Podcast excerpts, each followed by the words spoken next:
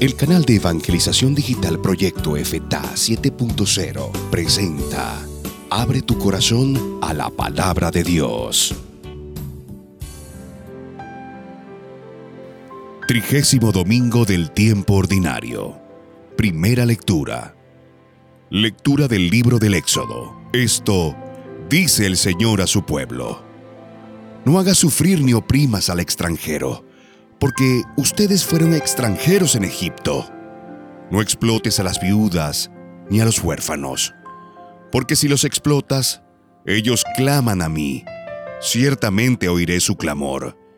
Mi ira se encenderá. Te mataré espada.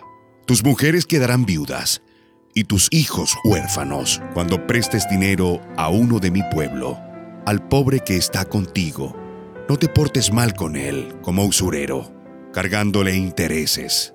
Si tomas en prenda el manto de tu prójimo, devuélveselo antes de que se ponga el sol, porque no tiene otra cosa con que cubrirse. Su manto es su único cobertor. Y si no se lo devuelves, ¿cómo va a dormir? Cuando Él clame a mí, yo lo escucharé, porque soy misericordioso.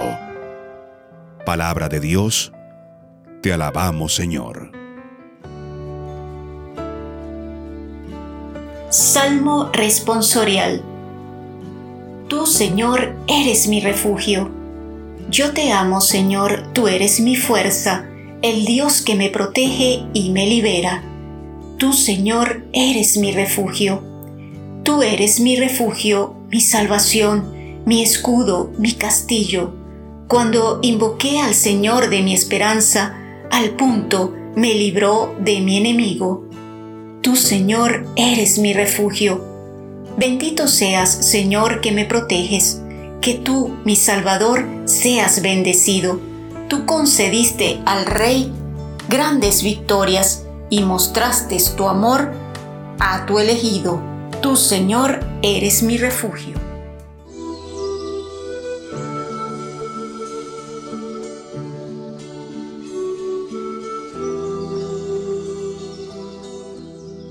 Segunda lectura. Lectura de la primera carta del apóstol San Pablo a los tesalonicenses. Hermanos, bien saben cómo hemos actuado entre ustedes para su bien. Ustedes por su parte se hicieron imitadores nuestros y del Señor pues en medio de muchas tribulaciones y con la alegría que da el Espíritu, han aceptado la palabra de Dios en tal forma que han llegado a ser ejemplo para todos los creyentes de Macedonia y Acaya.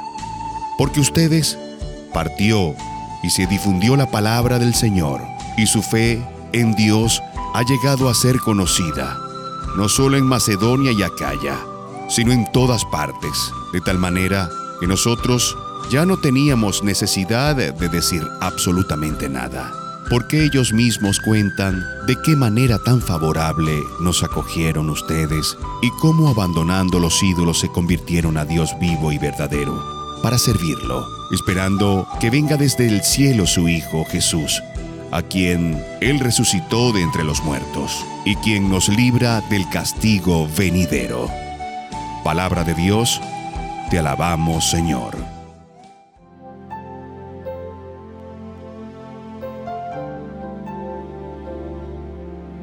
Lectura del Santo Evangelio según San Mateo. Gloria a ti, Señor. En aquel tiempo, habiéndose enterado de los fariseos de que Jesús había dejado callados a los saduceos, se acercaron a él, uno de ellos, que era doctor de la ley, y le preguntó para ponerlo a prueba, Maestro, ¿cuál es el mandamiento más grande de la ley? Jesús respondió, Amarás al Señor tu Dios con todo tu corazón, con toda tu alma, con toda tu mente. Este es el más grande y el primero de los mandamientos. Y el segundo es semejante a este. Amarás a tu prójimo como a ti mismo. En estos dos mandamientos se fundan toda la ley y los profetas. Palabra del Señor, gloria a ti Señor Jesús.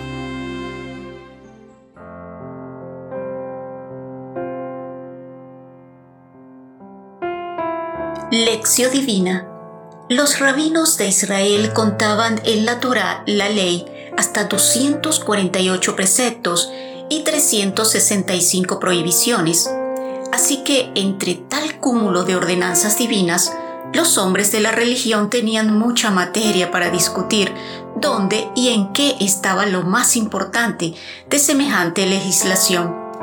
Respondiendo a la pregunta formulada, la respuesta de Jesús fue citar el texto del Deuteronomio capítulo 6 versículo 5, parte del Shema de Israel, en el que la obediencia a la voluntad de Dios abarcaba la vida entera de cada ser humano. Además, señala dos mandamientos que siendo inseparables, no se disuelven uno en el otro. Meditemos. El amor a Dios y el amor al prójimo son dos dimensiones fundamentales e inseparables del Evangelio. Hay quienes ponen el acento en el amor a Dios de manera que la relación con el prójimo queda como algo secundario. Con esta perspectiva se hace difícil dar la importancia debida a la inserción histórica del cristianismo y a la necesaria opción por los pobres.